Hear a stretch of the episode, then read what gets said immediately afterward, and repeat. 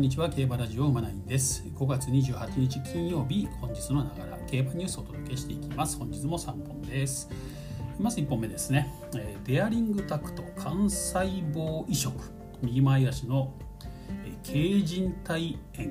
から来年4月復帰目指すと。日刊スポーツさんの記事です、えーね、デアリングタクト。4歳。杉山厩舎ですね。まあこのね、右前足軽靭帯炎っていうのに、ね、なってしまいましてですね、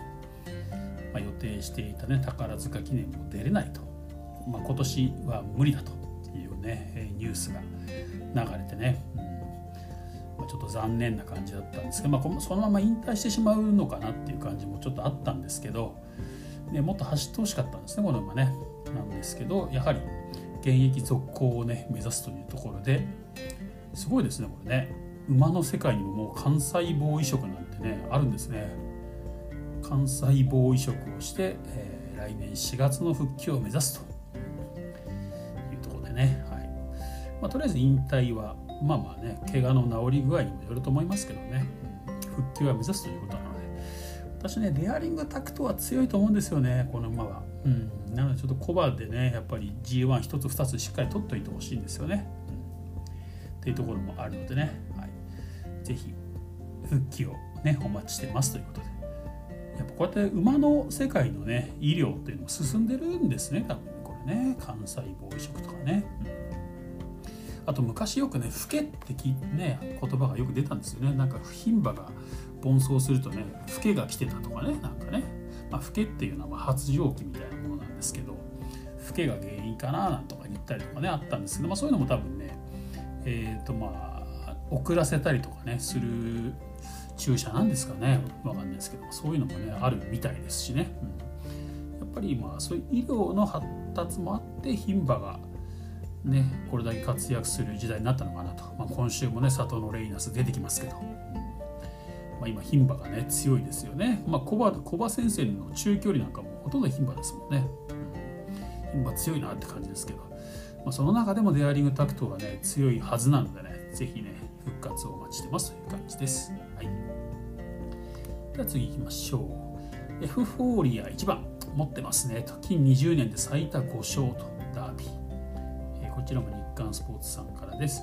ダービーのね枠順が、えー、昨日ね発表されました。確定しましたね、うん、でね、えー、やっぱり枠順っていうところがね皆さんすごく注目されてるんですけども、えー、なんとねエフフォーリアがね1枠1番というね最内枠になったと、まあ、今週から C コース代わりということでね、まあ、うちの方が馬場がいいだろうということで、まあ、最もベストなんじゃないかなというね、まあ、この20年で5勝してますからすごいですよね。25%とか。あ違う違う違う違う。20%か。ですね、すごいですね、はい。いや20%じゃないよな。もっとやっぱ25%か。ねすごいですね。はい。勝率があるという1枠1番にねなったというところで運がある持ってるなっていうところもねあるなという感じですかね、うん、まあまあね最打ちなのでね包まれてしまって出てこれないみたいなこともねまあありえるんですけどもやっぱ東京競馬場だとねあの直線長いですからずっと前が詰まりっぱなしってことはないでしょうからね。やっぱどこかでは開くはずなので前が、うん、なのでやっぱりこのねエフエフフォーリアが負ける可能性というかね負けるシチュエーションを想像するとやっぱりちょっと仕掛けが早くなってしまって最後バテてっていうとこですよね、うん、っていうところが予想まあ一番最悪のシナリオかまあ、このまま後ろから行くってことは多分ないと思うんでね。やっぱスタートいいですからね。前ある程度行っちゃう馬なんで。っていうとこで行きますとね。まあそしてね横山武史ジョッキーって結構早く早く仕掛けますもんね。早仕掛けが多いから、まあ、そこが一番 不安なとこではあったんですけどこれ逆に良かったんじゃないですかね。1枠1番ってね、何のロスもなく内に入れますしね。やっぱ外枠になってしまって内に、ね、前に馬を置きたいというか内に入るのってやっぱ大変だと思うんですけどこうなったら出たなりであとはもう馬に捕まってればいいっていうね、うん、無理せず。もう馬に捕まってて直線ね残り 400m ぐらいまでもう捕まってるとうちでじっとして。そして直線前がね開いたらそこ残り 400m でスパートするという、うん、多分そんなレースをすれば勝てるんじゃないかなっていう。勝手に素人ながら。っております、はい。まあ、でも皐月賞もそんな感じでしたよね。無理せずいいんでねもうもう出し出したくても出せない感じだったんでもう仕方ないから捕まってたって感じだと思うんですよ。それが結果的に足が溜まって好騎乗になったみたいなところがねありましたからね、まあ、ダービーも その再現ということで、まあ、幸い C コースに変わってね、まあ、内側荒れてなくなりますからね。やっぱりね見てるとね内側荒れてるんですよね、まあ、そこが柵がね柵の内側になるからね。やっぱり内も荒れてなくなりますんで、えー、いいんじゃないかなと。まあ持ってますよね、うん、持ってると。ただしただしですよこれね。ちょっとこの記事とはちょっと関連がないんですけど本当にこれダービージョッキーにこんなにすんなりなれるのかっていう話ですよね。やっぱりね今までの名ジョッキーとね呼ばれる人たちを見てもそんな簡単にダービージョッキーになれてないんですよ。あの天才武豊でもダービー初制覇は29歳の時ですからね。ね、やっぱり最初の時どっちがすごいかって武豊の1年目2年目とかの方が全然すごいですから3年目とかの方がね、うんまあ、そこからして10度目だったかな挑戦。10度目の挑戦で武豊が29歳で初ダービー制覇ですよあの武豊でも横山武史がねいやそこまで、ままあ、持ってる男だとは思うんですけどとはいえねこのねここでダービー勝つっていうのは、まあ、馬はねもちろん強いのでむちゃくちゃチャンスなんですけどなんか私2着ぐらいになりそうな気がするんですよね。ここで勝ってしまったらもう、まあ、それはもうおみそれしましたってことでねすいませんって感じですけど。うん。まあ、とはいえね3着を外すことはあんまり想像できないので、えー、まあ、軸にはしようかなと思いますけどね。勝つかどうかってなるとそんな簡単にダービージョッキーにはならしてくれないでしょうって周りからのねプレッシャーもねきつくなると思いますしね、うん。まあ、先週のダービーのねあの川田ジョッキーの乗り方とかね、うん、やっぱなんか東と西の対立みたいなところでやっぱあるのかなみたいなところもねなんか感じますしね、まあ、そんなね東のポットでの若手ジョッキーにダービー取られたらたまんないですもんね。うん。そういうこともありますよね。厳しいマークが出るだろうなってとこありますんでね。もうだからここは本当に死んだふりしてねうちでいいんでじっくりしてじっくり構えるっていうところしかないのかなって感じしますけどね。下手に動くと負けると思うんですよ、まあまあでも2着。私2着まあ2着付けで買っても面白いかなと思いますけど。そんな簡単にダービージョッキーにはなれないんじゃないのって感じしますね。なんか最近データ派のね馬券予想士さん多いですけどね。なんかそういうデータはあんま取り上げないんですよね。いやそんな簡単にダービージョッキーにはなれませんよって私は思いますんでね。そういうデータを出してきた方がいいんじゃないのって感じしますけどね、うん。はい、まあまあ。馬は強いと思ってます、はい、では最後。日本レース予想日本ダービー2021ということでね。えー、こちらは、えー、私がノートの方にね、えー、書いた記事です。はい。えー、昨日のね、えー、放送で木曜日の夜に YouTube 動画アップするというね話をさせていただいたんですけど、まあ、昨日作成をねしてたんですけどもやっぱね動画って時間かかるんですよ結構。一つ動画作るのにやっぱり1時間から2時間ぐらいかかるのででやってる時にですねあれ待てよと。別に YouTuber になりたいわけじゃないよなっていうですねことをね考えましてですね、まああのまあ、なんでやり始めたかというと、まあ、YouTube にね競馬のファンが多いんですよね。なので多くの方に知ってもらいたいというねこのこのラジオをね「馬ナイン」というラジオを知ってもらいたいという理由で YouTube を始めたわけですよ始めようと思ったわけですね。見てる人多いから。ただまあそのためにですねなんか1時間も2時間もかけて動画ね見てもらえるかわからない動画を作る時間をかけてねなんか別に YouTuber になって再生回数で儲けようとか別にそういうことは思ってないんでなんかちょっと違うなと、なんか本末転倒な気がしてきてですね。やっぱりなぜこれポッドキャストでやってるかっていうとあのながらで聞けるからやってるんですよね。YouTube って画面見てなきゃいけないし、まあ、私もよくスマホで YouTube 見ますけどね競馬関連の。画面ちょっと触っちゃうと違うと違う動画飛んでっちゃったりとかすごく不便なんですよ。そんな中ねこのポッドキャスト系っていうのはねバックグラウンド再生ができますから、ね、画面暗くしたりね、まあ、スマホ、まあ、画面オフにしても音声ずっとねこうながらで聞けるっていう、まあ、そこがメリットですよね最大のね、まあ、YouTube っていうのも私もただ喋ってるだけなんであの、まあ、一応なんか表示させなきゃ動画にならないからね画像もいちいち作らなきゃいけないというところがありましてですね。なんかちょっと違うなと思ってねちょっとやめました。うん、やるって言ってなんなんですけどやめました。やっぱり音声で伝えていこうというところでね。でただね、えー、まあなんかノート、うんまあ、ノートもねその前ちょっと始めたんですけどやっぱりこう相性という意味では、ね、やっぱノートの方がいいかなということでね、うん。まあ、ノートだといちいち画像も作らなくていいので、えー、実際にこのターゲットのね、えー、画面をキャプチャしたものを実は貼ってるんですけどノートの方にね、まあ、ここでコメント打ってますからこれをコピペすればいいだけなので、えー、ノートの記事これ1つ作るの別に10分10分ぐらいあれば作れちゃうんでね、まあ、これだったら全然いいでしょうと。まあ、ノートもねやっぱり競馬ユーザーの人結構多いので、はい、まあまあノートでやっています、うん。まあ、1週間の流れとしては同じでいいかなと。やっぱり木曜日にね一旦こういう形で予想をねまとめておけばあのその後の楽なんでね、まあ、金曜日にやるって、まあ、今日ね今日の夜に出すっていうのでもいいんですけどやっぱ金曜日は金曜日で土曜日のレースの予想したいですよね。特に来週から新馬戦とか始まってきますのでもうちょっとねこのラジオでお届けするレース予想ってね増えると思うんですよ。増やしたい増やしたいなと思っててね。やっぱ狙い目の馬っていうのは新馬戦とか未勝利戦の中から狙い目の馬っていうのが見つかるというかね見つけていきたいと見つけていきたいと思ってますのでね、うん、そんな金曜日は土曜日の競馬を予想したいんですよね。予想っていうか分析したいんです自分でね、金曜日の夜は。なので、えー、週末の重賞に関しては木曜日の夜で一旦予想を上げといてやはり最終予想は当日のラジオ、ね、このポッドキャストで配信するという、ね、形で、うん、いきたいなということでノートにまとめております。えー、ツイッターの方にもねシェアしてますしノートの方でもね「まあ、馬ナイン」って検索してもらったら出てくると思いますので、うん。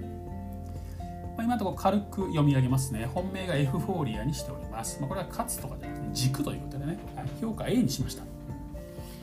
まあまあ3着以内確率80%っていうのがね評価 A なんですけどね。やっぱり皐月賞で力1枚 ,1 枚上なのは見せたと、ね、気になるのは安城の東京成績がいまいちなところそうなんですよ。ダービージョッキーにいきなりなれるかどうかってとこもありますけどもそもそもねこの横山武史ジョッキーの東京の成績があんまり良くないんですよね。というところもあってですねちょっとどうかなっていうのがそこが勝ちきれるかどうかってところですよね。馬の力やっぱ3馬身の差がありますからジョッキーの差で3馬身詰められたとしても負けはしない。負けというか、ね、3着以下にはならなそうな気もするんですよね、まあ、勝ったら勝ったでもちろんいいんですけど、まあ、軸は軸なんだけど楽勝ではないだろうなっていうふうに気がしております。で対抗がですね、えー、ワンダフルタウンにしました。評価 B です。思いっきり B にしました。はい、っていうのもね、えー、前走ちょっといまいち、ね、ちょっと期待よりは平凡なレースぶりではあったんですけど、ね、陣営のコメント見てますと、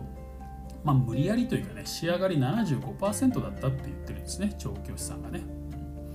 まあ、そういう意味では上上積みがあればね、そこからさらに差が広がってくるということだと思いますんでね。やっぱりキングストンボーイに勝ったっていうのがちょっと大きくてねキングストンボーイっていうのはね、えー、共同通支配で4着シャフリヤールとかねステラ・ベルーチェと差のないレースをしてるわけですよ。というところもありましてですね、えー、そこに勝ってるわけです。75%の出来で。ということは上積みがあればもっとね前に行ける可能性があると。だからあのエフフォーリアとねシャフリヤールの間に入れる可能性があるというところですよね。そこに横山武史ジョッキーの何らかのミスというかねがあれば逆転も十分あり得るかなと、うん、実はこの和田ジョッキーもまだダービー勝ってないんですよ。あの TM オペラ王です挑んだダービーでそれもすらも3着に負けたと。その時にちょっと仕掛けが早かったっていうね今でも夢に見るなんていうことね、まあ、このラジオでもお伝えしましたけど、まあ、それを後悔してると。今回も何回も何回もイメージしてもかつイメージはできてるっていうふうに、ね、言ってるんですね、まあ、もちろんそんな簡単にはいかないでしょうけど、うん、というところで逆転もありえるなというところでね。ワンダフルタウンあとワンダフルタウンね堅実な馬なんでね。この馬も3着以内には来る確率はかなり高いであろうということで対抗にしております。で3番手がグレートマジシャン評価 C と、えー、やっぱセントポーリア賞のね内容が素晴らしいです。あれ見ちゃうとなんかこの馬ダービー行きそうだなって感じしますよね。東京向きと、まあ、前走ね、えー、まあ負けましたけどねチャフリヤールにね。毎日入って、まあ、あれねでもベベストというかね。あそこはフルじゃなかったと思うんですよ。やっぱ先々を見てちょっと余裕残しだった感じがするのでね。展開もちょっと向いてなかったし。そういう意味ではそのレース内容で差がほとんどなかったのでシャフリヤールよりは上積みがあるかなと。上かなっていう感じするんですね、まあ、ダービー向きというところも考えてね。このダービーでは上かなっていうところもありますんで3番手、まあ、本当はねこっちを対抗してもいいぐらいの展開的には向きそうなんですよ。うん。やっぱエフフォーリアより後ろから刺してくる馬っていうところがねチャンスがあると思うんですよね。ワンダフルタウンはもしかするとエフフォーリアより前に行く可能性もありますからね、まあ、そういうところもありまして、えー、グレートマジシャン本当は対抗というかね本命にしてもいいぐらいのところあるんですけどやっぱりここもねジョッキーがね、えー、初の乗り換わりというところでね後先ジョッキーの腕がいいとか悪いとかの話じゃなくても乗り換わりっていうところがマイナスだなというところでね。それがなかったらもうちょっと印上げたいなっていうぐらい馬の力はちょっと買ってます。ただやっぱ乗り換わりがあるとね、まあ、盆走っていうのもありえますんでね、まあ、3番手までにしました。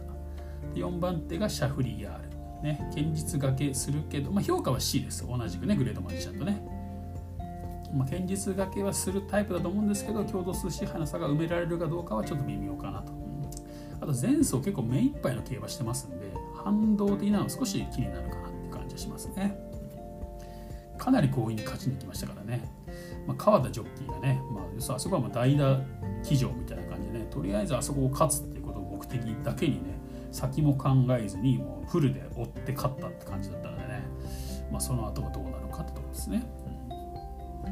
で注意ってね穴というところでね。ステラベローチェ、まあ、評価は D なんですけどステラベローチェの名前を挙げておきました。皐月賞はね馬場が味方したように思われるが両馬場上でもやれないことはないと、ね、朝日杯レコード決着朝日杯で2着来てますからね、でまたね、えー、吉田隼人騎手今回2回目ということなので、まあ、継続騎乗ということでプラス分はあるかなと、ね、スムーズに乗ってれば前走も2着はあったかなっていうねジョッキーも言ってるっていうこで、ま、注意ということでねあげました。はい。ま、その他の印に関してもノートでねえー、貼ってあります画像を拡大してもらいますとね見れますのでね是非参考にしてください。またこれはね木曜日の夜時点の予想になりますのでね最終予想ここからまたさらに考えていきます。ちょっと変わるかもしれません順番もね。ここからまた考えていってね。やっぱりねこうレース前日とか当日にねこのね今今の予想でもまあまあいいかなと思ってるんですけど確信に変わる時あるんですよね。あこれだなやっぱりみたいな。というのをねあればねまた日曜日当日のね、え、ラジオでお伝えしていきたいなと思ってますので、えー、とりあえずは木曜日の段階でね一旦こういうふうに形にしておくとねえー、土曜日日曜日土曜日のね他の土曜日日曜日の他の競馬の予想っていうのもねできるようになりますので、まあ、来週からね新馬戦始まると思いますんでね、えー、もうちょっとね届けお届けできるレース数ね増やしていきたいかなと思っております。というところです。はい。ということで今回は以上です。ねちょっと長くなりましたけどね。はい、まあ、次はまあ多分また日曜日になりますかね。日曜日レース当日、ね、ダービーの予想というのね、えー、最終予想をお届けしていきたいと思いますのでね、まあ、それまでこのね、えー、まあね今週の月曜日の部分からねもう一回このラジオをね繰り返し聞いてもらったりするとヒントあるかもしれませんよね。頭一頭ね時間かけてこういろいろ取り上げてますからねまあ、そんな感じでねちょっと一緒に1週間分聞きながらね考えてもらえると、まあ、皆さんのね、まあ、最終予想にもね役立つのかなと思いますんでね是非ご活用いただけたらなと思います。ということで今回は以上です。また次回お会いしましょう。